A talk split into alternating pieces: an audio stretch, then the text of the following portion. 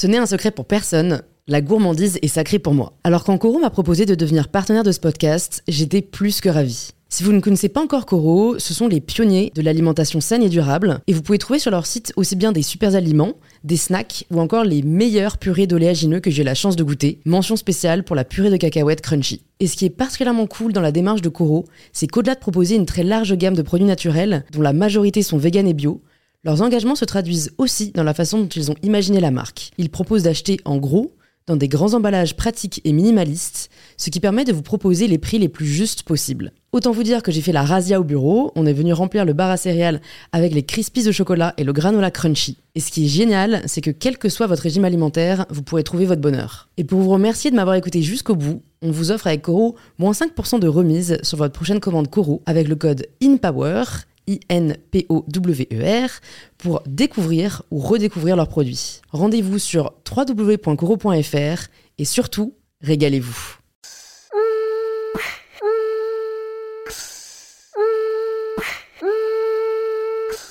Bonjour à tous et bienvenue sur InPower, le podcast qui vous aide à prendre le pouvoir. Chaque semaine sur InPower, j'accueille des entrepreneurs, des artistes, des chefs pâtissiers ou encore des créateurs de contenu et cette semaine, c'est une philosophe et entrepreneur que je reçois. Si vous me suivez sur Insta, vous savez à quel point j'aime écrire des légendes longues où je vous partage mes réflexions et qui, je l'espère, peuvent aider à nourrir les vôtres. Alors j'étais ravie quand j'ai découvert le compte Instagram de Marie, Philosophie is sexy. Chaque matin, Marie partage ses réflexions autour de sujets de vie, l'amour de soi, l'amour des autres, le pardon, la cohérence, l'incohérence, bref, tout ce qui l'inspire ce matin-là et qui très certainement vous inspirera aussi. Marie est donc, vous l'aurez compris, philosophe. Elle enseigne la philosophie à l'université et la transmet au quotidien sur son compte Instagram et son podcast.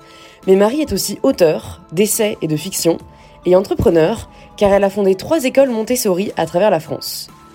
Comment utiliser la philosophie dans notre quotidien? Quels bienfaits à la pratiquer dès l'enfance?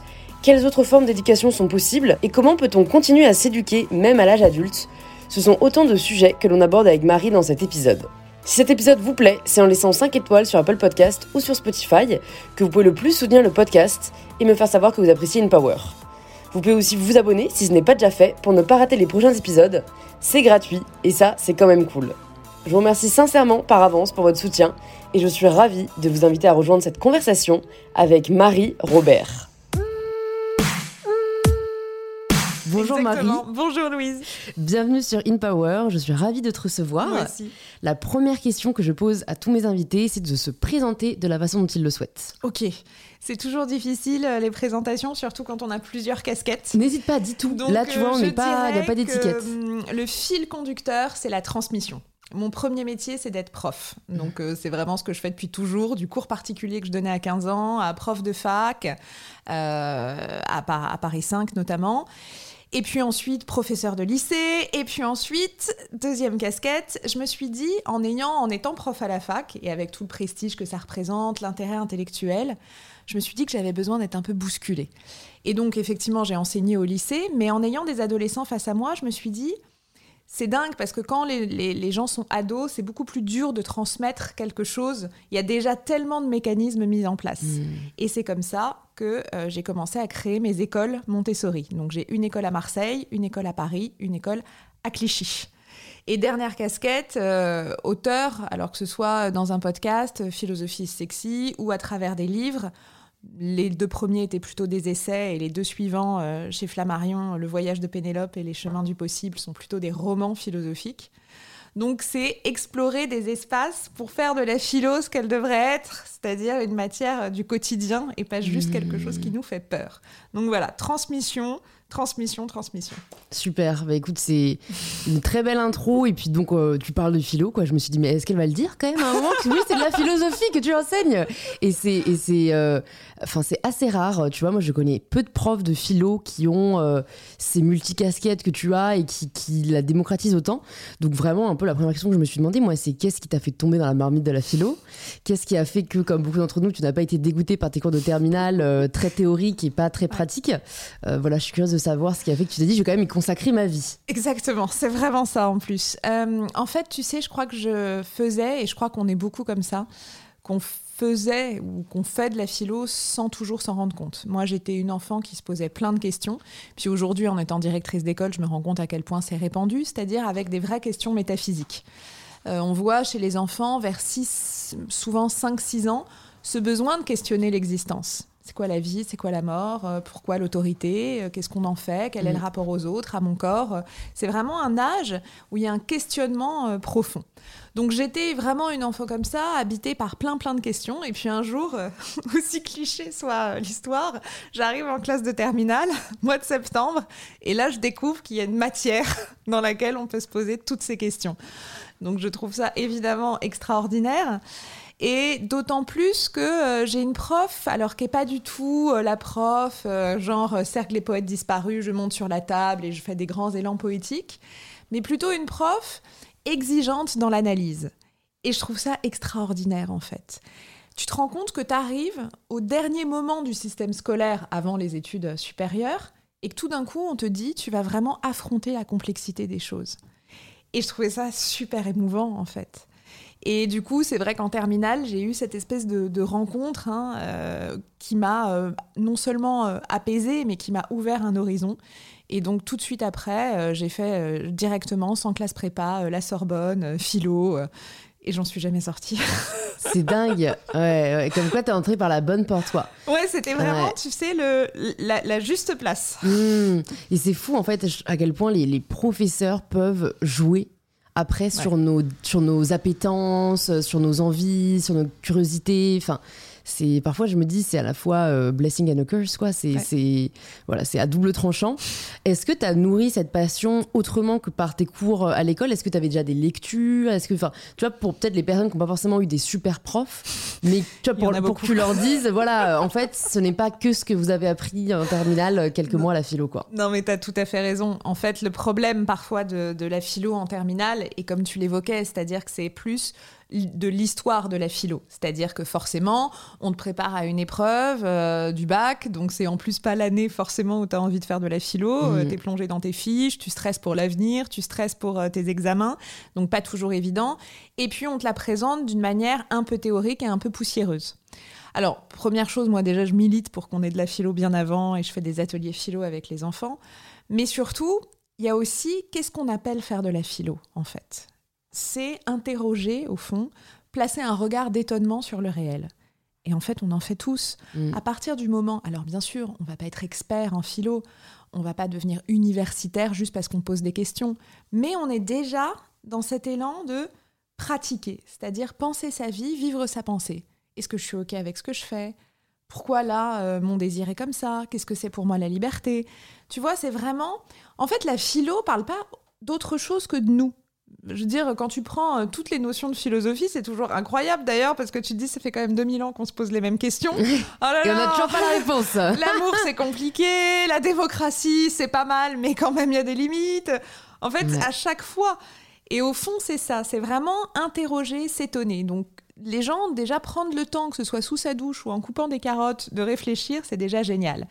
Et puis après, l'autre biais, ça peut être par exemple la littérature. Moi, j'ai lu énormément de romans qui parfois m'ont posé des questions philosophiques, parfois presque encore plus importantes que des essais de philo. Parce que tout d'un coup, tu es à travers le regard des personnages et tu te dis oh, Mais qu'est-ce que j'aurais fait? Mais pourquoi? Mais à quoi ça me fait penser? Et en fait, c'est un déclencheur. Hmm. Et je trouve que tu es très transparente, comme je disais un peu en intro, sur euh, ces réflexions-là, euh, sur ton compte Instagram. Et donc, en parcourant un peu, euh, limite après, je me suis arrêtée en mode ah non, non, j'ai trop de questions déjà qui me viennent. Mais il y, a plusieurs questions qui m'ont interpellée. Il y en a une où tu réfléchis sur nos croyances et ce qui construit notre système de croyances et ce qui déconstruit, où tu t'interroges sur qu'est-ce qui fait qu'on a pu croire au Père Noël, tu vois, et, et à quel point ça, ça ensuite définit notre réalité. Et en fait, euh, c'est une question que je me suis dit, ah, j'aimerais bien explorer ça avec, avec, euh, avec Marie. C'est un peu comment euh, on peut influer sur notre système de croyances. Parce que je pense qu'on a tous et toutes conscience qu'il y a des croyances qui nous desservent, et pourtant, tu vois, elles sont presque plus fortes que nous. Donc je sais pas si c'est une question, toi, sur laquelle tu as travaillé, mais je me suis dit, c'est, je pense que ça peut aider pas mal de gens. Si, tu as totalement raison. C'est-à-dire qu'en fait, pourquoi cette question m'est venue? Parce que je me suis rendu compte que alors, il y a des croyances qui sont complètement euh, anodines. Hein. Il y en a d'autres qui, effectivement, comme tu le dis, nous, pèsent, en fait, voire même euh, nous limitent dans nos choix mhm. de vie. euh, nous limite dans nous créer des complexes, euh, nous empêche de faire certaines choses. Et je me suis demandé d'où elle venait. Et en fait, j'avais envie d'inviter les gens à réfléchir au fait que c'était vraiment une construction. On a toujours un peu l'impression, et puis c'est normal parce qu'on grandit dans un bain qu'on n'interroge pas forcément, on a l'impression que ça a toujours été là, que c'est tel quel, que ben il n'y a pas d'autre chemin possible, alors qu'en fait ce sont des constructions. Et du coup, bah, parfois, ce qui peut être intéressant, c'est de se poser la question c'est pour ça que je parlais dans ce poste d'une théorie euh, d'un auteur qui s'appelle René Girard qui dit ce sont des programmes de vérité. Donc parfois, il faut se poser la question est-ce qu'il me fait du bien? Est-ce que je suis OK avec ça hmm. Est-ce que ce programme de vérité, est-ce que cette croyance, elle m'empêche de faire plein de trucs dans ma vie Ou est-ce que, au contraire, elle me renforce, elle me fait du bien, etc. Donc je crois que c'est toujours une invitation à un peu euh, à l'introspection, à faire un petit mouvement de recul et à se dire OK, Qu'est-ce qu'on m'a transmis? Est-ce que ce qu'on m'a transmis ou ce que j'ai eu autour de moi par ma famille, mes amis, mes études, enfin la société, est-ce que euh, ça me fait du bien, ça m'élève? Ou est-ce que je sens qu'il y a un truc qui coince Et s'il y a un truc qui coince, et là je le dis vraiment à tous les gens qui nous écoutent, on a le droit et on peut le changer. Mm. Et ça, je crois que c'est vraiment, vraiment, vraiment important. Euh, de se dire, OK, on n'est pas obligé de rester bloqué là-dedans. On peut aussi changer de programme. Mm. Est-ce que tu aurais un exemple à nous partager, peut-être, toi, de croyances que tu avais et tu t'es rendu compte qu'elles ne te rendaient pas service et comment tu l'as déprogrammée? Parce que c'est vrai que souvent, le comment est toujours plus difficile que de la, la prise de conscience elle-même. quoi. Complètement. Euh, moi, j'ai un très gros. Euh, j'ai pas mal de problèmes de confiance en moi, mais depuis vraiment euh, toujours. Et en plus, j'ai fait, fait des études dans une matière qui est formidable, très riche, passionnante intellectuellement, mais de un, assez humiliante, parce que tu as un peu le poids des auteurs. Derrière toi, donc tu as toujours l'impression que, tu feras... que tu feras moins bien, que ce sera moins intelligent, donc de un. Et de deux, j'ai fait une discipline où quand même, et particulièrement en France, très masculine. Mm. Très très masculine. Si tu demandes à n'importe qui l'image d'un philosophe, c'est un philosophe homme, blanc, euh, bourgeois, hétérosexuel et plutôt vieux. Plutôt vieux avec une petite barbe. Voilà, les enfants, que toujours quand je leur demande de décrire, ils ont toujours, c'est toujours la barbe et c'est toujours euh, un vieil homme. Donc j'étais un peu dans, en faisant mes études, même si j'aimais ça, même si j'étais bonne élève, j'étais un peu genre bon bah moi, euh, il y a un moment je vais devoir bifurquer parce que c'est pas complètement pour moi, parce que ma personnalité et ce que j'aime, euh, bah forcément euh, ça va me limiter dans le domaine de la philosophie. Et plus j'avançais, moins j'arrivais à bifurquer parce que je m'accrochais un peu. Et j'étais dans une espèce, de, une espèce de schizophrénie, un énorme paradoxe entre j'ai envie mais non, je me l'interdis. Vraiment. Hmm. Et du coup, j'ai dû faire tout ce travail en me disant, bah, peut-être que je ferai pas de la philosophie de la même manière, en fait, que euh, les gens qui sont avec moi à l'université, mais peut-être que quand même j'en ferai à ma façon. Donc j'ai vraiment dû commencer à sauter le pas, me dire, bah oui, moi j'ai envie d'écrire des ouvrages qui sont peut-être plus de la pop philo, qui sont peut-être plus grand public, qui sont une passerelle. Et c'est pas pour autant qu'ils ont pas de contenu et qu'ils sont pas sérieux. Mm. Bah peut-être que de la philo, on peut en faire juste en, postant euh, un truc sur Instagram à 6h30 le matin. Et c'est pas de la prétention, c'est-à-dire c'est pas une question de, hiérarchisation, pas du tout. Euh, il faut que tout existe. Mm. Mais j'ai dû vraiment réussir. Et bien sûr, c'est dur. Parce qu'en fait, même si tu as accès à la rationalité, même si moi je suis dans un domaine de la pensée, en fait, on, on a tous des croyances qui nous figent. Et, puis alors encore plus quand tu ajoutes effectivement euh, la confiance en soi, euh, c'est encore plus dur de passer le cap, mais je crois que ça vaut le coup, parce que en fait, mm. euh, c'est comme ça qu'on dessine son chemin. C'est sûr, c'est sûr. Et justement, comment tu fais pour pas rester coincé, j'ai envie de dire, dans, dans, ce domaine de la pensée où je crois qu'on en avait parlé un peu sur le podcast de Cyrus North, mais où, alors c'était plus par rapport au savoir que je posais la question, mais là c'est même par rapport à, la réflexion que je vais te la poser. C'est est-ce que ça rend pas malheureux de trop réfléchir? ça rend malheureux de trop réfléchir, mais pas réfléchir rend malheureux aussi. Donc c'est comment tu trouves le juste milieu en fait. C'est pour ça que je te disais tout à l'heure, c'est vraiment penser sa vie, vivre sa pensée. Pour moi, il y a un besoin, alors je le vis comme ça, mais je crois que c'est quand même important en général, un va-et-vient entre la pensée et l'action. La pensée, elle est, elle est pertinente si derrière elle te permet d'agir avec plus de justesse, avec plus de cohérence, euh, en te sentant mieux. Et la réciproque est vraie. C'est-à-dire Mhm. que c'est génial d'être dans l'action. Moi, j'adore euh, bâtir, j'adore construire. Euh, pourquoi j'aime l'entrepreneuriat? Parce qu'il y a ce côté de, de vraiment euh, de, de mettre à jour, de donner naissance à quelque chose.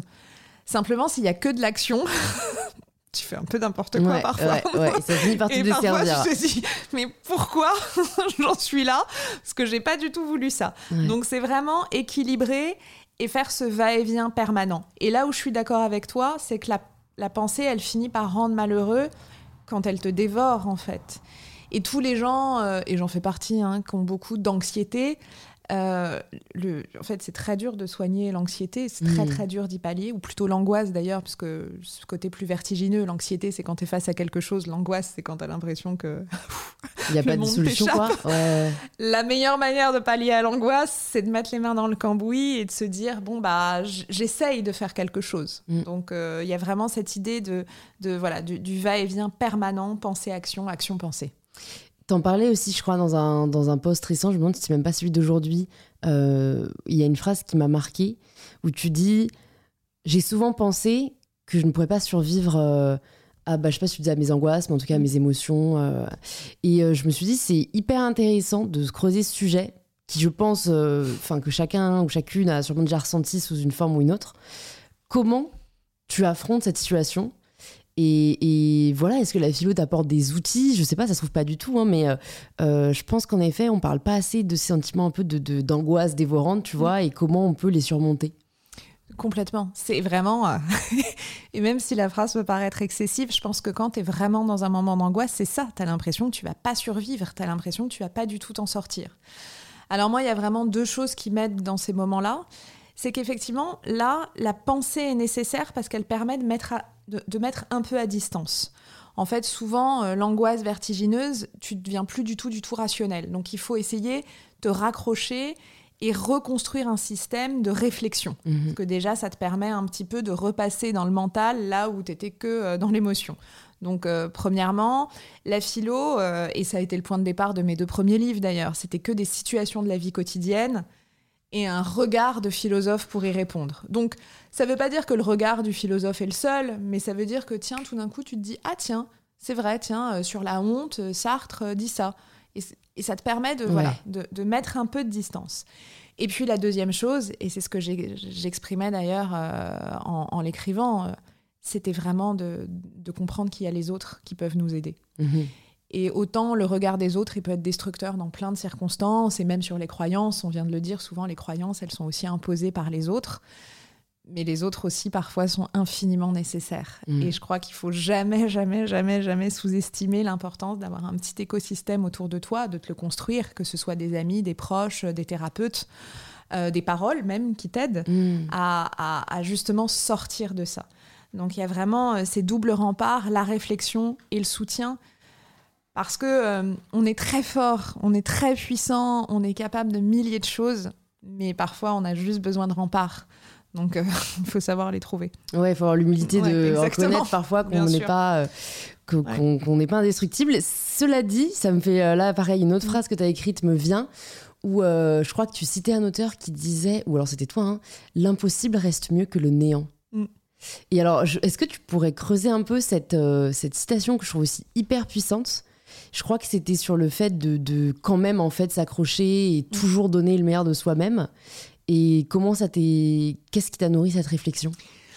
Parce qu'en fait, l'autre jour, je me disais qu'on on répète beaucoup, et c'est un mot qui est devenu très à la mode, le lâcher prise. Ouais. Énormément. Mm.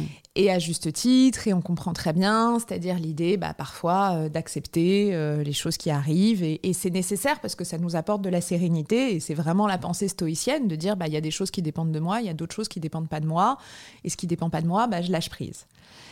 Pour autant, j'ai la conviction qu'il y a certains moments dans la vie, et que ce soit euh, des projets intimes ou des projets professionnels, qui vont demander justement plutôt qu'on négocie des virages et pas qu'on lâche prise, mais qu'on s'accroche à nos convictions, qu'on s'accroche à nos projets. Et bien sûr que ça va être difficile. Mm. Et bien sûr que combien, euh, quand, quand tu donnes naissance à quelque chose, que ce soit une histoire d'amour, un enfant, euh, une entreprise, combien de soirs de larmes Non mais en fait, euh, Mm. et bien sûr que si on avait arrêté à chaque fois qu'on avait un coup de blues, à chaque fois qu'on avait un, un accro, à chaque fois qu'on avait un moment de désespoir, bah non, moi ce qui m'intéresse c'est la capacité à se dire, euh, essayez, rater, essayez encore, rater mieux. Mm. Donc c'est vraiment ça, c'est-à-dire que ne rien faire est toujours plus difficile parce que ça nourrit tes regrets. Alors que faire, même si c'est compliqué, même s'il faut s'accrocher, même si parfois t'en peux plus, les gens te racontent que des storytelling de, su- de success story euh, où c'est formidable. Non mais en fait, euh, je ne connais peu de gens qui montent des projets sans être Ouais. désespérés parfois. Ouais. Donc il y a aussi cette idée de toujours euh, remettre quoi, remettre sur la table. Mm. C'est toujours cet éloge du faire en fait. Mm. Qu'est-ce qui t'a aidé, toi, dans les moments difficiles que tu as pu rencontrer euh, à... ou qu'est-ce que tu as appris de ces moments-là? Parce que parfois, j'ai l'impression que... Alors, j'ai l'impression que je progresse un peu dessus, mais par exemple, je suis vraiment la pro du ressassement. Ouais. Qui, qui ne sert vraiment à rien. C'est-à-dire vraiment, j'ai beau le retenir dans tous les sens, ça ne m'a jamais aidé. Et pourtant, c'est un pattern, tu vois, que je reconnais. Alors, je suis désolée des anglicismes, hein, mais je trouve qu'il y a un schéma peut-être en français. euh, euh, et donc, j'arrive maintenant à qui dure moins longtemps, mais je vais quand même vachement me, me battre euh, quand j'ai fait, enfin, quand j'ai fait quelque chose que j'aurais pu mieux faire ou que j'ai mal fait ou qui mène à une, emmerde dans l'entrepreneuriat, tu vois. Donc voilà, ça c'est perso un schéma et franchement, j'ai pas énormément de conseils à part à, me dire vraiment, je me répète maintenant tout le temps, est-ce que ça me sert? Non, alors lâche-le, tu vois. Et je vois que parfois il revient, il revient, mais ça passe un peu plus vite. Toi, est-ce que comme toi, tu as identifié des schémas, tu vois, euh, qui, te, qui te desservent, pareil, et où, et où maintenant, tu arrives à ne pas passer trop de temps dessus ou à remonter plus vite en selle Oui, je crois que c'est plutôt remonter plus vite en selle parce que je pense que vraiment complètement euh, réussir à, à dissoudre nos schémas, c'est quand Ouais. même un travail de longue haleine et très très très profond. Moi, j'ai deux grands schémas, hein, mais qui se rejoignent. hein. Le, le schéma des, des projections négatives. Euh, je, de me préparer au pire, alors que parfois le meilleur peut arriver. Donc ça, c'est vraiment un truc de reprogrammation. hein. Donc là, pour le coup, je pense que tu peux vraiment euh, avoir presque des, des thérapies qui t'aident, hein, que ce soit euh, de la sophrologie, que ce soit de l'hypnose ou parce que c'est tellement ancré ces projections négatives qui se nourrissent de peur en fait, de, de peur extrêmement profonde. Mhm. Donc euh, voilà, avoir des, des- des- des visions de ce type. La deuxième chose, ça rejoint euh, un, un peu plus euh, ce qu'on disait précédemment, c'est que je pense que je me dis à peu près 74 fois par jour que je suis nulle. Maintenant, peut-être que je me le dis 73. This is progress. J'adore. Mais parce que, et là, pour le coup, la meilleure manière, c'est vraiment ce que je te disais, c'est-à-dire euh, de, de me lancer quand même. Ouais. En me disant, de toute façon, euh, de toute façon, je progresse.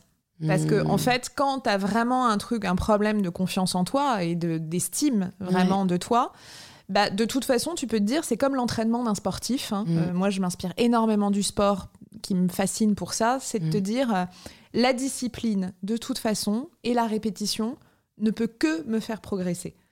Donc, même si j'ai une mauvaise estime, bah, je progresserai.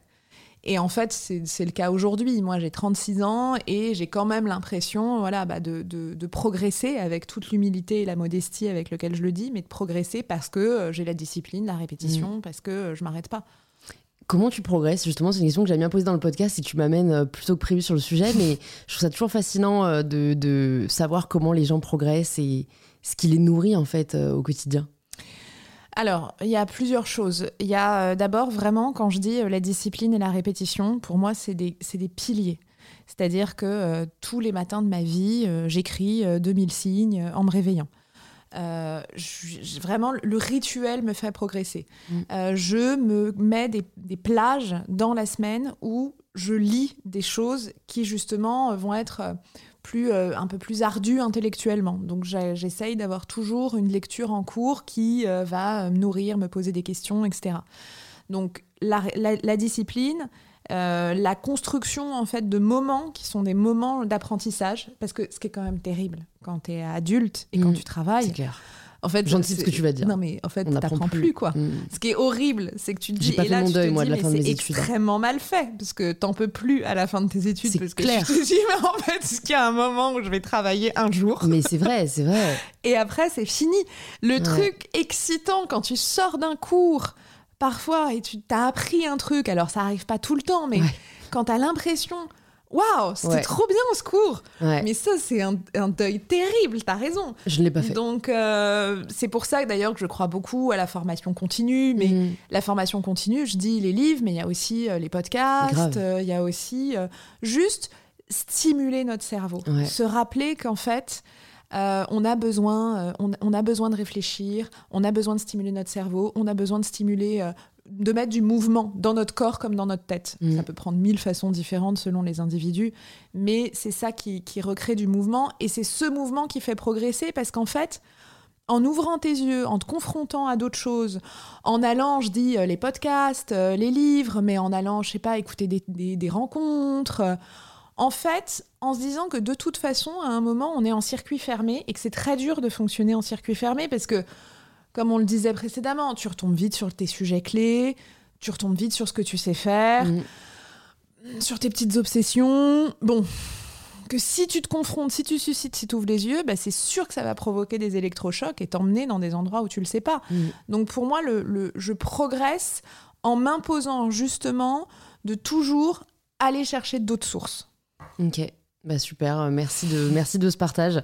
On, je voulais te parler de la partie plus entrepreneuriale mm. aussi de ce que tu fais, du coup, euh, bah, notamment la création de ces écoles Montessori. Et je pense que peut-être certaines personnes se posent ces questions, parce qu'on a tendance à toujours vouloir voir les paradoxes chez les gens, mais c'est vrai que moi-même, je, me suis dit, c'est marrant, tu, tu, tu n'as pas confiance en toi, et pourtant, à 36 ans, tu as construit déjà euh, trois écoles, t'es auteur, t'es prof, et notamment le côté entrepreneurial, j'ai l'impression qu'il faut un minimum de confiance, ou en tout cas, de, de, de si c'est pas en toi, en l'avenir ou en la vie qu'est-ce qui t'a qu'est-ce qui t'a poussé à créer ces écoles, à ne pas te censurer en mode euh, je sais pas quel âge tu les as créées, tu vois, mais tu vois, j'ai 30 ans, 30 euh, ans voilà, je, mm. J'ai un bébé dans la vie entre mm. guillemets, euh, mais bah, en fait, fuck, je vais créer mes écoles, tu vois. C'est tu vois, je pense que plein de gens ont déjà eu ce fantasme, et peu de gens l'ont mené à bien quoi. Bon, il y a une part sans doute d'irrationalité de ne pas te rendre il compte. Faut, parfois. Mais comme dans tous les projets, le point de départ d'un projet, c'est quand même souvent que tu te rends pas compte de l'ampleur. Euh, après, il y a deux choses. Euh, il y a quand même, même dans le manque de confiance, il y a un point, et, je crois que c'est important quand on se lance dans un projet, c'est de choisir un domaine dans lequel on sent qu'on a des appuis. Mhm. Alors, ça ne veut pas dire qu'on est les meilleurs, ça ne veut pas dire qu'on est excellent et qu'il n'y aura pas d'accro, mais moi, je sais que, et comme je te le disais, depuis que j'ai 15 ans, je donne des cours la transmission, tu me mets devant n'importe quelle salle de classe, que ce soit une conférence dans une entreprise, un atelier avec des enfants de 5 ans ou un cours particulier avec un ado, je, suis, j'ai de la joie. Hmm. Donc je sais que là j'ai quelque chose à faire. Ça ne veut pas dire que je le fais toujours bien, mais je sais. Donc j'avais déjà l'appui de me dire, c'est un domaine dans lequel j'ai ma place. Ensuite, il y, euh, a accepté une chose, c'est que tout ce qu'on avait prévu en fait euh, n'est jamais, euh, jamais en fait ce qui arrive. Euh, on peut faire des business plans de malades, on peut et c'est ça qui me fait un peu toujours rigoler d'ailleurs dans les projets très très très très pensés, c'est qu'il y a quand même toujours accepté cette part d'incertitude. Et comme moi j'ai une chance, c'est que la philosophie elle, elle, intègre la part d'incertitude, mhm. elle intègre la question bien plus que la réponse. Donc moi, naviguer dans des zones un peu floues, finalement, me dérange pas plus que ça. Donc j'ai une assez bonne résistance à l'incertitude. Et puis après, euh, ça va paraître euh, niais, mais c'est le cas, euh, c'est l'amour, quoi. C'est entouré de gens que t'aimes, c'est l'amour pour ce que tu fais, c'est l'amour en se disant, bah, c'est quand même dingue de construire des espaces qui sont des laboratoires de pensée pour les enfants. Euh, c'est l'amour envers. Euh, moi, mes, équipes, je les aime d'amour, euh, vraiment. Donc, ça a toujours été un moteur parce qu'après, tu as envie de te dépasser. Tu te dis, mais c'est des gens tellement incroyables que j'ai la chance d'avoir autour de moi que je vais donner le meilleur. Et en fait, on, se dit tous ça. Mm. Donc, il y a aussi, voilà, se dire que des tempêtes, on va en traverser. Mais si tu es à ta place, que tu acceptes l'incertitude et que tu es dans l'amour en général, bah, tu les traverseras un peu mieux, quoi. C'était quoi la première, euh, le premier jour euh, où tu décides que tu vas monter cette école? Et tu vois les, semaines qui ont suivi parce que c'est ce type de projet où tu as beau dire euh, tu vois moi souvent je suis pareil en anglicisme mais start small dream big tu vois mais autant dans des trucs un peu digitaux c'est possible autant l'école Bon, bah le premier pas, ça reste quand même euh, de trouver un lieu euh, et plein de profs euh, et qu'il y ait des enfants qui viennent dedans. Donc, Non, tu vois, mais- j'ai beau retourner un peu le truc là Non, dans non, tous mais- les sens, je, je vois pas les, les, les, les petites pierres, tu vois, je vois que la bâtisse finale. Non, mais en fait, t'as totalement raison, c'est quand même complètement dingue.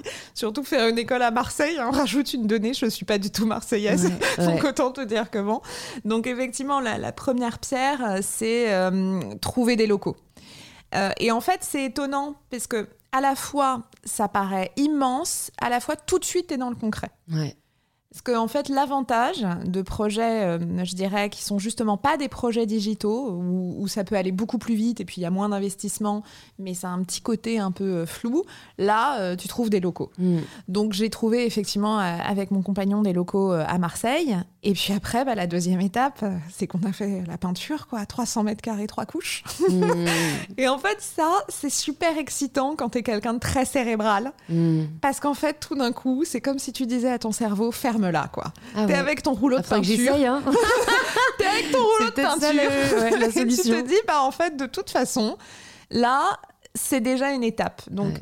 effectivement, euh, après, il y a, il y a aménager. Et en parallèle, il y a le recrutement. Alors, le recrutement, pour moi, c'est ce qui a été le plus difficile, je pense. Je parle du recrutement des équipes, parce qu'après, après le recrutement des parents, des familles, c'est plus des enjeux de se faire connaître, donc Mm. des enjeux de communication. Parce qu'après, moi, j'ai la conviction, je, je sais que ce qu'on fait, on va bien le faire. Par contre, recruter des équipes, ce qui est très compliqué, c'est de passer d'une posture où tu es prof, donc euh, voilà, non, non seulement tu es salarié, mais en plus, euh, c'est toi et toi seul, à une posture, je recrute des profs alors que je l'ai été moi-même. Donc ça, pareil, très compliqué de se mettre là-dedans. Au moins, tu sais ce que c'est. Complètement. Donc j'avais ce truc-là, mais Mm. je savais tellement ce que c'était que c'était très dur pour moi de dire à quelqu'un d'imposer des Ouais, choses, en ouais, fait. Ouais. Tu vois pas été dans cette position. pas du tout, hyper gênant en fait. J'avais l'impression, je voulais, enfin, j'avais beaucoup de mal en fait à cibler. Et puis en plus, on le sait tous, un CV ça veut rien dire. Euh, Un entretien d'une heure, euh, c'est Mm. quand même pas. Il y a des gens qui, qui les réussissent extrêmement bien. Ça veut pas dire pour autant qu'au quotidien c'est ce que tu recherchais. C'est même pas un jugement sur leur personne. Donc le plus dur au début, euh, quand c'est ex nihilo, euh, c'est vraiment cette, cette affaire de recrutement. Maintenant, l'intérêt euh, d'avoir des écoles qui tournent, c'est que tu peux prendre les gens en stage, tu peux vivre avec eux, tu peux passer plus de temps en fait. Donc créer des liens. Moi, comme je fonctionne qu'à l'affect, euh, une heure d'entretien d'embauche, en fait, je c'est très dur. Tu peux avoir un feeling, une intuition. Mm. Donc ça, c'est ce que j'ai trouvé le plus euh, laborieux. Euh, et finalement, bah, c'est là aussi où voilà où j'ai appris, où après tu mets en place euh, différents euh, procédés qui peuvent te permettre de mettre un peu plus, de, de mettre un peu plus d'étapes en fait Mm. euh, pour recruter. Donc euh, et puis après c'est parti. Et alors ce qui est de fascinant quand tu fais une école, bon bah, donc t'as préparé les locaux, tu les as aménagés, t'as constitué ton équipe, t'as des familles.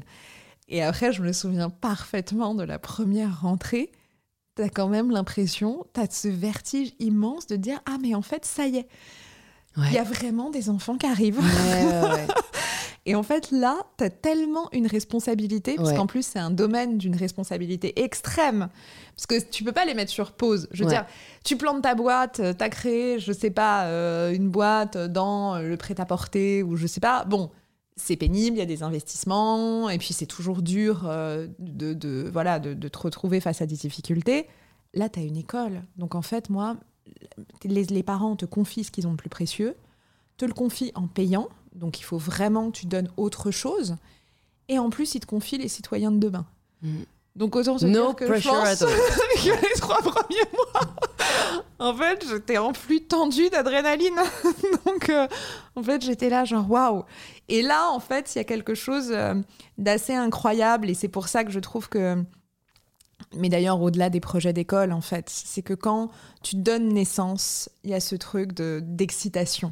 Bien sûr que tu as la fatigue, bien sûr que tu as des doutes, bien sûr que tu as des galères. Mais qu'est-ce que c'est beau de te dire j'ai j'ai fait émerger quelque chose qui n'était pas là et je vais donner tout mon cœur, toute ma tête, toute mon énergie pour le faire bien. Mm. C'est bouleversant, en Mm. fait. Bah, c'est la plus grande source d'énergie d'ailleurs. hein. Complètement. C'est ce qui t'a fait, à mon avis, traverser ces mois, ces années. euh. C'est la création, en fait, Ouais. c'est la création de soi aussi. Parce que au fond, tu, tu donnes naissance à un projet, mais c'est à toi aussi Mm, que tu donnes mm. naissance. Est-ce que pour les personnes peut-être qui ne sont pas familières avec la philosophie Montessori, je sais pas si on peut l'appeler Ouais, comme ça, euh, tu pourrais en parler Bien pour, sûr. euh, pour voilà peut-être démystifier un peu aussi autour. euh, Oui, complètement. Alors déjà, la première chose, c'est effectivement des écoles, pour la plupart, privées sous hors contrat.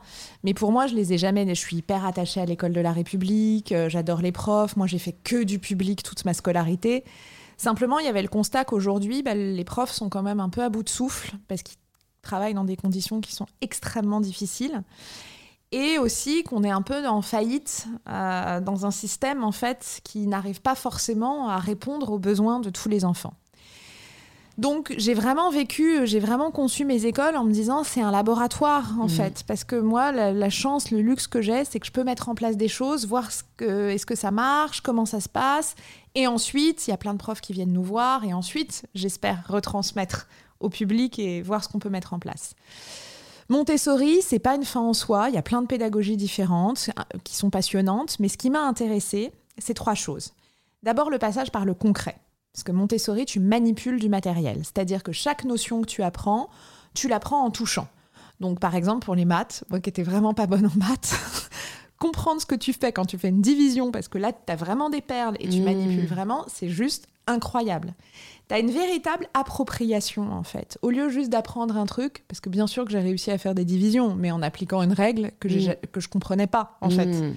Là, tu as vraiment ce passage par le concret qui te permet de comprendre exactement ce que tu fais.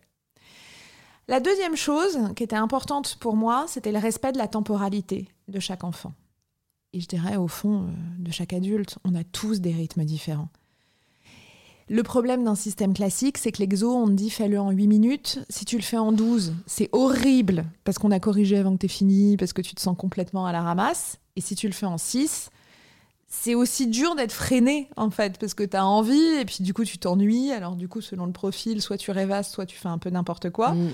donc là l'intérêt c'est que tu travailles en fait à ton rythme en individuel. Ça veut pas dire qu'il n'y a pas des moments collectifs mais tu travailles individuellement. Donc il y a des enfants bah, qui euh, sont en, euh, en haut niveau CP parce que nous on fonctionne en 3 6 6 9 c'est des ambiances mélangées 3 6 6 12 donc les, les âges sont mélangés. Ça c'est super inspirant aussi mais euh, par exemple, bah, qui sont niveau CP, mais qui vont déjà faire en français un niveau CE1, par contre en maths, qui vont euh, faire un peu à leur rythme. Donc ça permet vraiment d'être un peu plus dans du sur-mesure.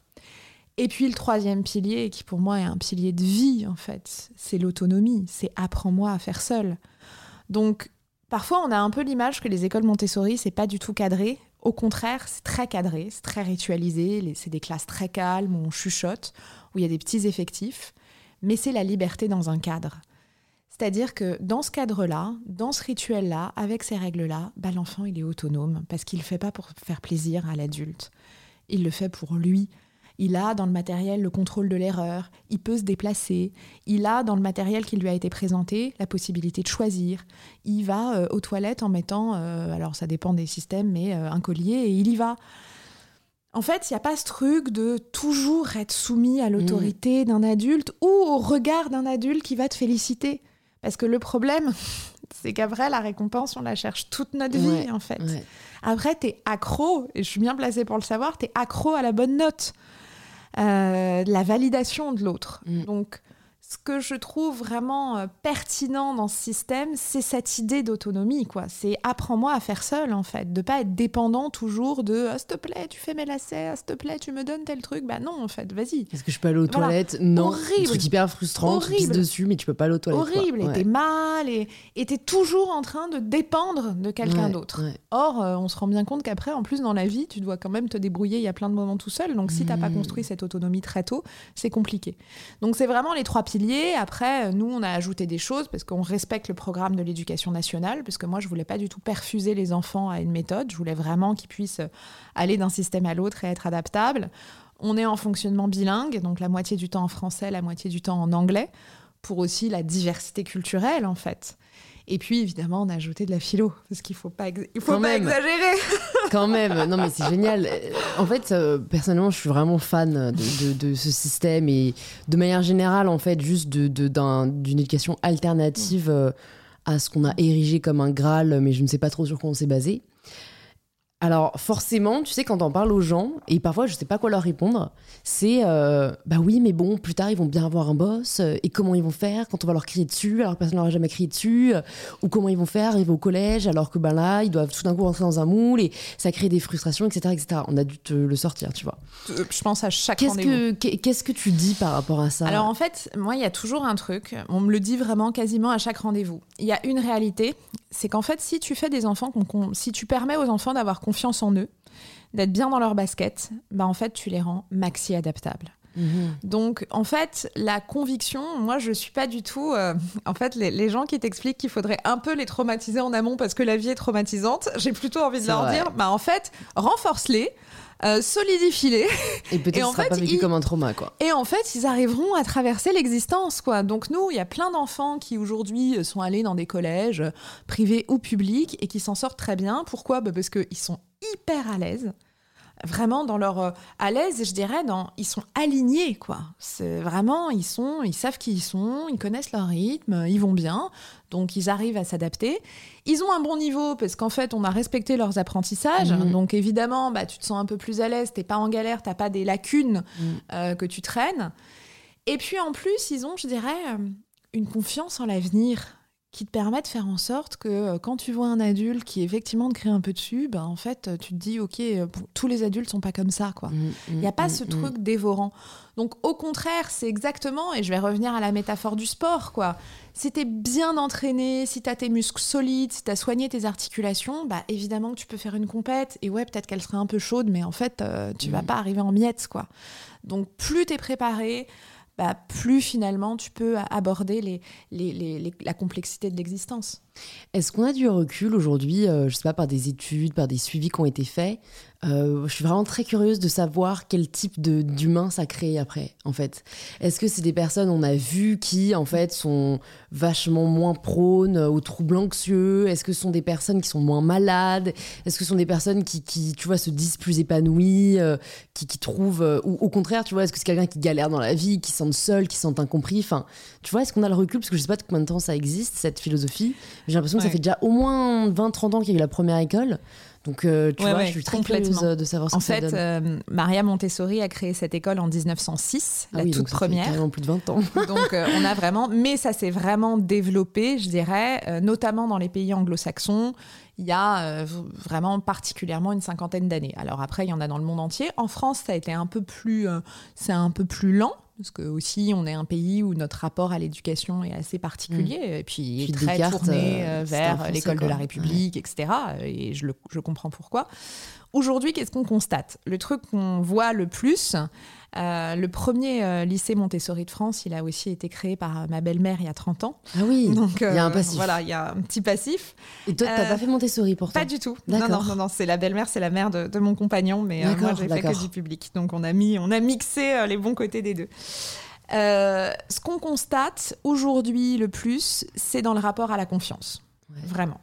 Ce qui fait, et tu le vois notamment aux États-Unis, que, mais en France aussi, hein, beaucoup d'entrepreneurs Hmm. En fait, pas du tout, du tout des gens largués, mais des gens beaucoup dans l'action et qui forcément ont une petite tendance à euh, avoir envie d'inventer leur propre système. Donc, euh, à être euh, vraiment dans l'entrepreneuriat, dans l'élaboration de très tournée vers l'innovation, très tournée vers de nouvelles choses, parce que justement, la confiance, la confiance non seulement en eux, mais en l'horizon. Donc mmh. évidemment que c'est des super profils d'entrepreneurs. Euh, les euh, fondateurs euh, de Google ont fait Montessori. Bill Clinton a fait Montessori. Enfin, c'est plutôt des bons exemples. Hein. Non mais en fait, il y a ce truc de je suis là quoi. J'ai les deux pieds. les tu, tu vois beaucoup moins les barrières en fait. J'ai bah, l'impression. complètement, puisque de toute façon, tu as été habitué à manipuler donc des, objets concrets. Donc en fait, euh, rater te fait pas peur. Hmm. C'est en ça que tu as confiance d'ailleurs. Genre rater n'est pas du tout un drame. Euh.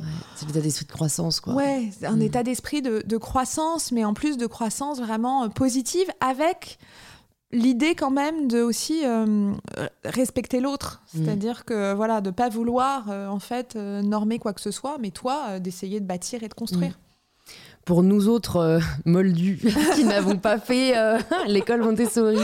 Forcément, tu vois, je, bon, moi, j'ai, euh, je me dis merde, mais je me dis aussi, est-ce que, est-ce que c'est trop tard, tu vois?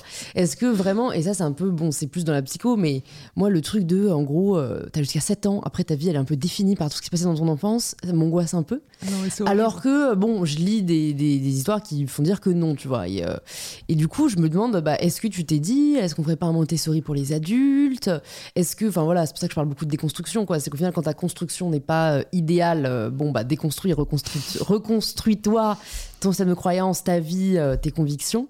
Mais c'est vrai que ça aiderait, je pense, d'avoir des profs, d'avoir des, théories, des, des... Enfin, je sais que moi, ça m'aide beaucoup, euh, comme tu disais un peu avec les philosophes, de voir que des personnes y ont pensé avant moi, d'adhérer à leurs propos et qu'un peu ils t'ouvrent les yeux, quoi, sur, sur plein de choses euh, qui, que nous, on n'avait pas réalisées. Non, mais tu as entièrement raison. Moi, il n'y a rien de plus anxiogène que de dire euh, tout joue avant 7 ans. Quoi. Déjà, je pense que c'est absolument pas vrai. Bien sûr que l'enfance est un moment fondateur, mais quelle condamnation. Sinon, on est toute notre vie en ajustement. Il est toujours, toujours, toujours temps de remettre en perspective.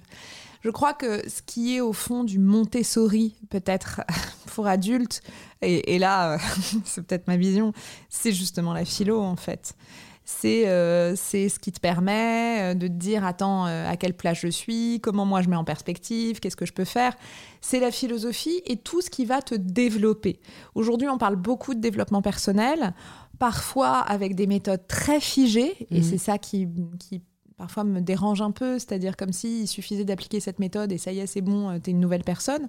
Mais il y a aussi du développement personnel extrêmement positif au sens où justement, ça va t'aider tout ce qui peut te permettre, toi, de te développer en tant qu'individu, avec une vision en plus hyper euh, euh, variée de, des outils que tu peux avoir, bah, c'est ce qui va te permettre, toi, en fait, de faire ta propre école au bout d'un moment, en fait. L'école de toi-même, en fait. De te dire comment je m'entoure, quels sont les thérapeutes qui vont me faire besoin. Tout à l'heure, on parlait de sophro et d'hypnose. Euh, on peut parler de d'aller se nourrir, d'aller en fait, je crois qu'il faut jamais avoir peur d'aller chercher d'autres outils et d'autres blocs de compétences. Mhm. De quoi j'ai besoin et c'est vraiment ça, en fait, qui nous permet, euh, qui nous permet par la suite, nous, de, se développer. Et effectivement, ce qui va emballer tout ça, c'est la réflexion. C'est pour ça que je dis que c'est la philo. C'est la réflexion qui va te permettre de faire une sorte de check-up, en fait. Mhm. De, attends, mais là, c'est de quoi dont j'ai besoin? Est-ce que j'ai besoin euh, d'un psy? Parce que là, j'ai besoin, euh, voilà. Est-ce que j'ai besoin de faire du sport? Est-ce que voilà, de, quoi j'ai besoin. Et je crois que c'est dur, pardon, je me ouais. c'est dur parfois de savoir parce qu'on peut se rendre compte d'un état qu'on a, mais de pas savoir euh, si c'est d'un psy, si c'est du sport, si c'est de réflexion. Et donc, je pense que pour pas mal d'adultes, tu vois, qui ont un taf euh, toute la journée, qui les prend, des, une vie perso et tout, on est vite submergé justement par euh, le comment je fais pour aller mieux, pour me sortir d'une situation, pour me reconstruire. Mais en fait, tu sais, je crois aux micro-actions. En fait, euh, si tu te lèves un matin en disant je vais aller mieux, c'est super culpabilisant parce qu'en fait, euh, oui, peut-être que le soir même, euh, ça ira toujours pas bien et que tu vas te sentir en échec. Par contre, te dire, t'observer et te dire, bah, je sais pas, je vais te prendre un exemple idiot, mais quand je vais marcher 10 minutes le matin, je me sens mieux, ben, petite micro-action. Bah, installe dans ta routine que tu vas marcher 10 minutes le matin. Mm. Euh, si tu penses qu'il il euh, y a des choses euh, que ta vie consciente arrive plus à gérer et que tu sens que tu as beau y réfléchir et réfléchir et réfléchir, bah, tu es quand même dépassé, ben, va regarder si tu peux pas trouver des méthodes qui vont un peu plus aller creuser du côté de l'inconscient. Alors, soit des thérapies courtes, soit de l'hypnose, soit une psychanalyse, peu importe, ça après c'est différent. Et puis il faut pas hésiter à aller explorer aussi mais c'est vraiment micro-action. Évidemment qu'on va pas changer nos vies radicalement, on va pas changer qui on est radicalement, on fait quand même en général absolument ce qu'on peut. Euh, et puis, je, ne suis pas très favorable à l'idée d'ailleurs de qu'il y aurait peut-être un, ce truc de soi-même, être soi-même. Moi, je sais pas exactement qui je suis. Je Je sais pas s'il y a une version parfaite de moi qui m'attend quelque part. je ne l'ai pas encore trouvée. Donc euh, bon. Par contre, je crois que c'est vraiment important de se dire que plus tu fais des choses pour te sentir un peu plus en cohérence, ça veut pas dire être parfait, ça veut mm. pas dire être méga sain, ça veut pas dire avoir viré toutes ces névroses, mais un peu plus en cohérence, bah en fait, tu es aussi un peu plus en cohérence avec les autres. Et c'est comme ça qu'au bout d'un moment, c'est pas juste un truc narcissique et nombriliste, c'est comme ça que tu t'arrives à, faire couple, à faire famille, à faire société, mhm. parce que tu te sens juste un peu plus aligné. Et on l'a tous vécu. Euh, pourquoi ces micro-actions, elles sont importantes? Parce qu'au fond, quand tu te sens pas du tout, quand tu te sens complètement arraché, complètement à côté de la plaque, bah, ça génère de la tristesse, ça génère de la violence, ça génère euh, en fait plein, plein, plein, plein de sentiments qui te dépassent et qui te donnent une image de toi et qui négative et qui mm. complexifie tes rapports aux autres. Donc des micro-actions plutôt que des grands récits de transformationnels. Moi, les déclics, ça me fait toujours marrer. c'est assez culpabilisant. Hein. Comme s'il y avait un jour un déclic de euh, je vais me transformer, je vais me purifier. Moi, j'ai pas du tout envie de me mm. purifier. De me transformer, bah, j'ai juste envie d'être un peu meilleur chaque jour. Mais bon, c'est tout. Déjà pas mal. c'est déjà pas mal. Est-ce que tu peux nous parler euh, de, de philosophes et de leur philosophie, peut-être qui sont moins connus que ce qu'on a l'habitude d'entendre ou ce qu'on a étudié, et qui sont toi des philosophies ou des philosophes qui t'ont particulièrement parlé, particulièrement aidé, que tu aimerais faire connaître aux personnes qui nous écoutent? Alors moi, il y a vraiment, euh, je dirais qu'il y en a euh, particulièrement deux. Euh, le premier, c'est Lévinas, Emmanuel Lévinas. Alors même si il n'est pas non plus totalement inconnu, mais Lévinas a une pensée qui moi me passionne, philosophe du XXe siècle et qui dit en fait qui est vraiment le penseur de, l'altérité, de l'autre. Et en fait, Lévinas dit ben parfois euh, l'autre. Alors l'autre, ça peut être ton voisin, ça peut être ton mec, ça peut être, euh, je sais pas, ton collègue, peu importe. Il nous agace. Parfois, euh, il nous est totalement étranger en fait. Il nous confronte profondément.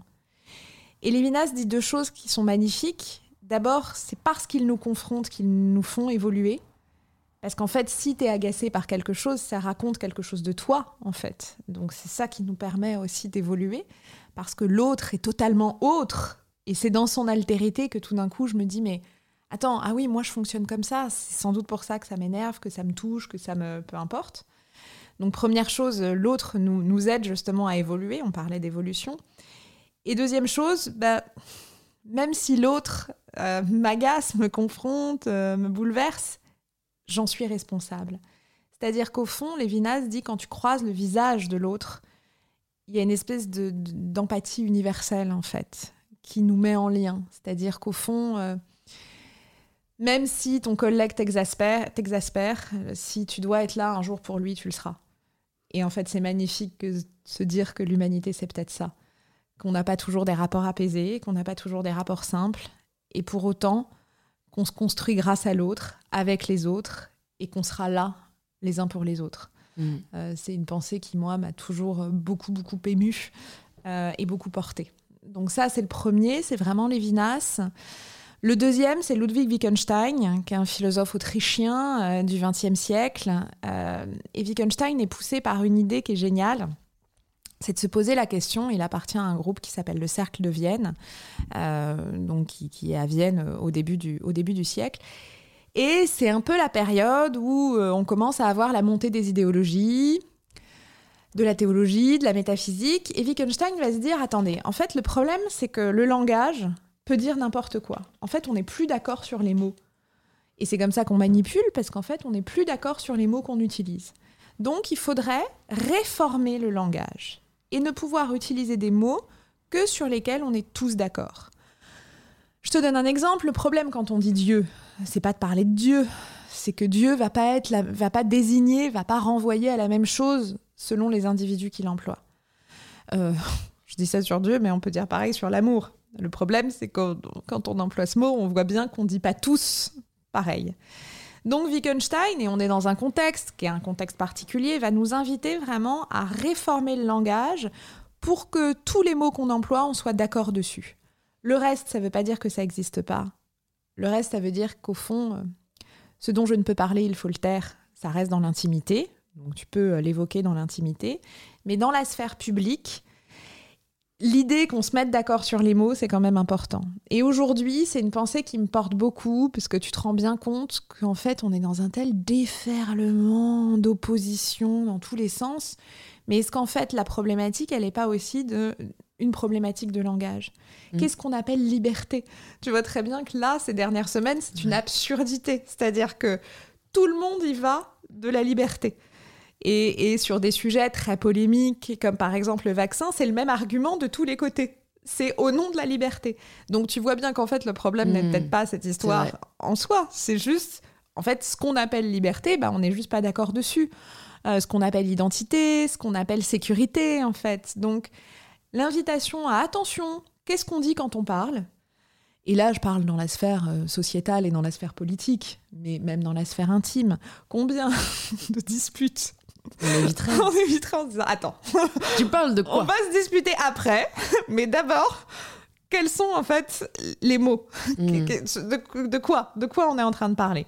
Donc je trouve que voilà, que ce soit l'invitation à, à penser l'autre ou que ce soit l'invitation à réfléchir aux conditions euh, du langage, euh, c'est Lévinas et Mm. Wittgenstein sont des auteurs qui euh, voilà sont très ancrés en fait dans euh, dans notre vie quotidienne.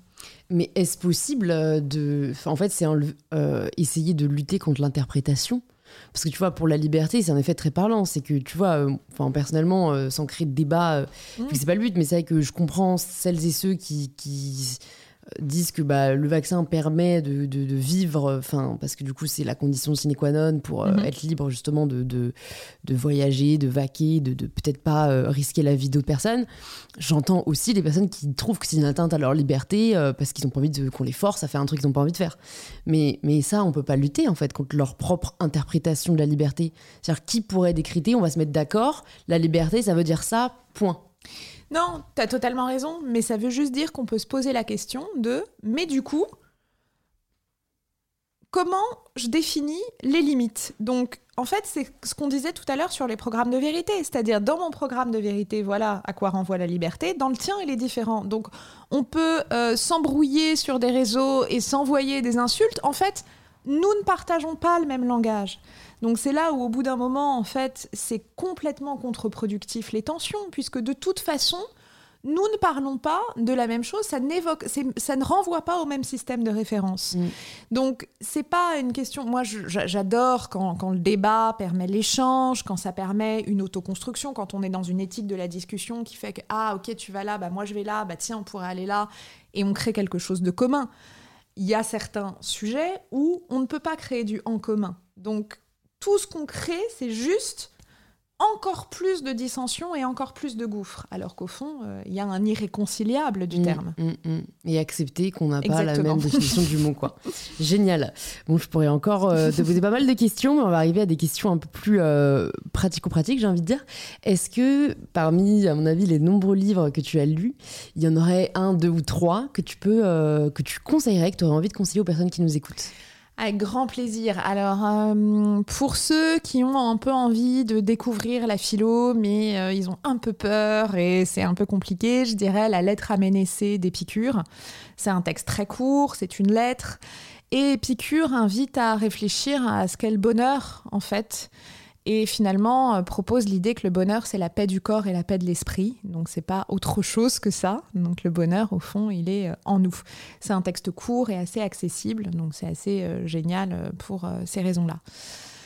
Autre texte que j'adore, même si on, le considère parfois un peu, un peu vu, vu, vu, revu, et pourtant je pense que pas tant de gens que ça l'ont lu, c'est Deuxième sexe de Simone de Beauvoir, qui est quand même un ouvrage fondateur de la pensée féministe, mais pas que, qui est aussi fondateur d'une pensée justement on va déconstruire. Simone de Beauvoir, elle Mhm. prend tous les mythes sur la femme et elle montre que ce sont des mythes. Donc Ouais. ça veut pas dire qu'il faut en, en- en plus- elle invite, ça veut pas dire qu'il faut être un type de femme en particulier. Elle invite juste à dire attention en fait, Mm. Euh, la vision du féminin Mm. euh, Est une construction est une sociale. construction Ouais. sociale. Donc, et en fait, c'est intéressant parce qu'en le lisant, on peut se poser la question évidemment sur les femmes, mais sur plein de trucs dans notre vie. Ouais, je, je l'ai lu pour, euh, pour la rédaction de mon livre. Et euh, bon, alors, personnellement, j'ai quand même été assez surprise euh, de la de l'aridité. Je sais Oui, pas si ça se c'est dit. dur. C'est très Totalement. dur à lire. Enfin, moi qui suis une grande lectrice, Totalement. je me suis dit, mais comment un ouvrage dont tout le monde parle, dont tout le monde connaît le nom. C'est pour ça que je dis les conditions de lecture. Non, mais tu vois, ouais, ouais. Et alors, Ouais. j'ai essayé, moi, dans mon livre, de rendre la, lecture Ouais. beaucoup plus accessible. Mais c'est vrai que je me dis, putain, je pense qu'il y a plein de gens qui parlent de ce bouquin, mais qui ne l'ont pas lu. Bien sûr. Parce totalement que, d'accord. tu vois, on connaît un peu la théorie derrière, mais elle est. En plus, il y a plusieurs tomes. Enfin, Non, mais totalement d'accord. et, et je, je l'ai. Du coup, moi, j'ai vraiment, euh, après ça, euh, perçu Simone de Beauvoir autrement, quoi. Oui, oui, complètement scientifique en fait. Hein. Complètement d'accord avec toi. Et, et ça, tu as raison de le dire, c'est-à-dire qu'il ne faut pas du tout, du tout avoir peur. C'est-à-dire qu'en fait, les textes de philo sont durs à lire. On On mhm. le dira jamais assez, en fait. Euh, moi, j'ai fait 17 ans de philo. Euh, je lis encore certains paragraphes. Je dois m'y reprendre à pas une fois, pas deux fois, pas trois fois, mais parfois dix fois pour comprendre des choses. Donc c'est normal. Il y a un peu une vision euh, d'archéologue. Mais pour autant, il faut se dire que on peut toujours choper des choses qui nous intéressent. Donc il faut oser aller ouvrir les livres de philo. Vraiment oser. Euh, troisième euh, proposition, complètement différente, mais euh, c'est assez, c'est un texte que j'adore de Pierre Bayard qui s'appelle Oedipe n'est pas coupable. Et alors Pierre Bayard, c'est absolument délicieux. Là pour le coup, ça se lit assez simplement. Fait une enquête sur le mythe d'Oedipe et c'est comme une enquête euh, criminelle, en fait. Et il va montrer là aussi la construction. On dit euh, le mythe d'Oedipe, tout le monde le connaît. Bon, bah, Oedipe, euh, il a couché avec sa mère, il a tué son père et couché avec sa mère. Et bien, Pierre Bayard fait une espèce d'enquête mythologique et il nous montre là encore qu'en fait, on a construit le mythe d'Oedipe d'une certaine manière, alors qu'en fait, est-ce que le mythe dit ça à l'origine? Pas forcément. Donc, c'est une super, super lecture. C'est extrêmement. Il y a un truc hyper, hyper délicieux. Et puis après, dans mes livres, euh, l'idée, moi, qu'à chaque fois, je fais référence à plein d'auteurs et ça permet aussi d'être des passerelles, en fait. Je sais qu'il y a plein de gens qui lisent mes livres et heureusement, ne s'arrêtent pas à Marie-Robert. Ça permet juste de leur donner confiance mm. pour se dire Ah, tiens, en fait, ça me donne un peu envie de lire Aristote, ça me donne un peu envie de lire telle ou telle chose. Tu peux nous dire euh, peut-être euh, de quoi parlent tes quatre ouvrages, du coup, si bien sûr, bien, sûr. Les deux premiers, donc, quand tu ne sais plus quoi faire, il reste la philo. Et le deuxième, Descartes pour les jours de doute. Je fais des jeux de mots. Ce sont 12 euh, situations de la vie quotidienne, donc des trucs hyper courants, genre euh, t'envoies pas le texto à la bonne personne, tu vas chez Ikea, tu rencontres tes beaux-parents, donc des choses qu'on a tous plus ou moins vécues.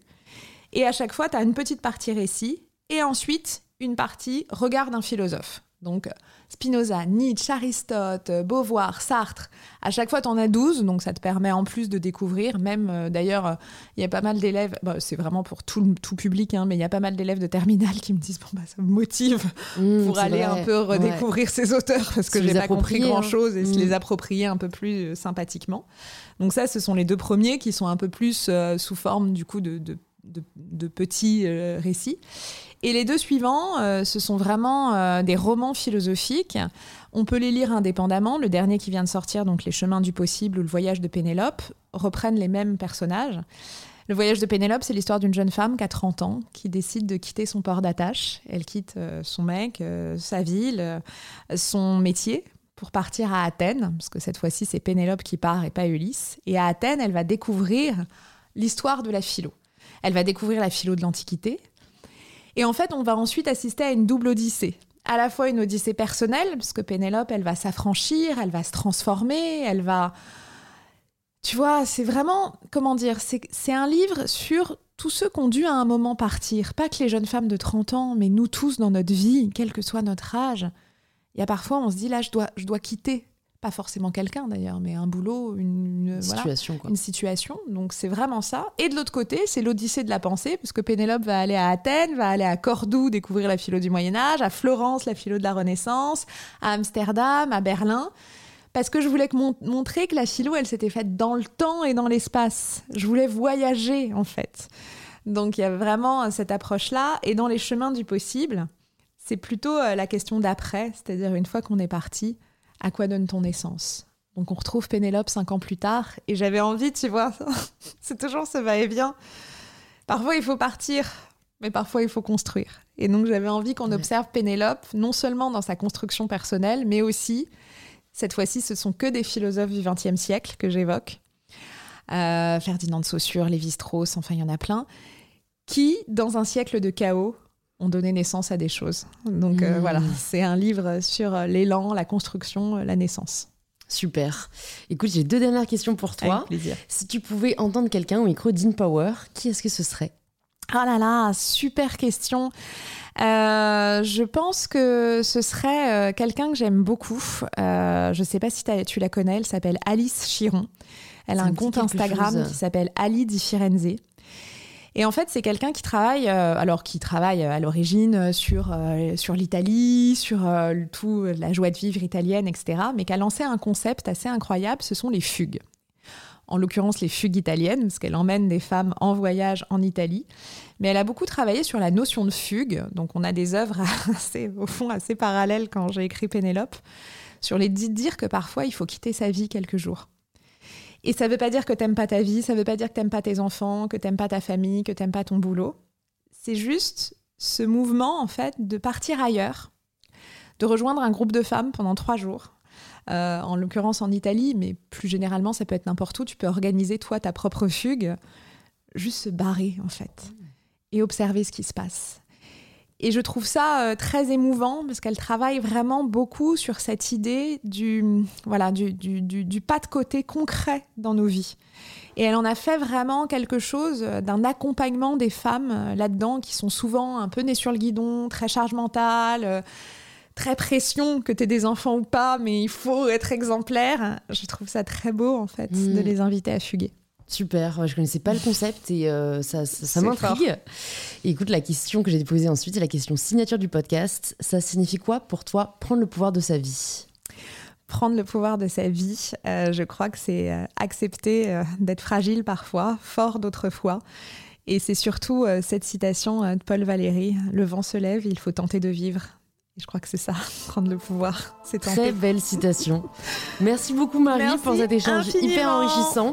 Je mettrai les références vers ton livre, euh, tes livres, dans les notes du podcast. Et bien j'espère à très vite. À très vite. Merci Louise. Si vous entendez ce message, c'est que vous avez écouté l'épisode jusqu'au bout et pour cela je vous dis un grand merci. C'est peut-être que l'épisode vous a plu, inspiré ou touché. Et si c'est le cas, ça nous fait toujours hyper plaisir de voir vos stories en train d'écouter le podcast. Vous pouvez nous taguer philosophie is sexy et mybetterself pour que l'on puisse le voir et interagir avec vous. Si vous souhaitez écouter d'autres épisodes inspirants, plus de 180 épisodes sont déjà disponibles sur InPower. Vous pouvez vous abonner directement au podcast sur l'application que vous êtes en train d'utiliser. Et je vous dis donc à très vite pour un tout nouvel épisode d'InPower.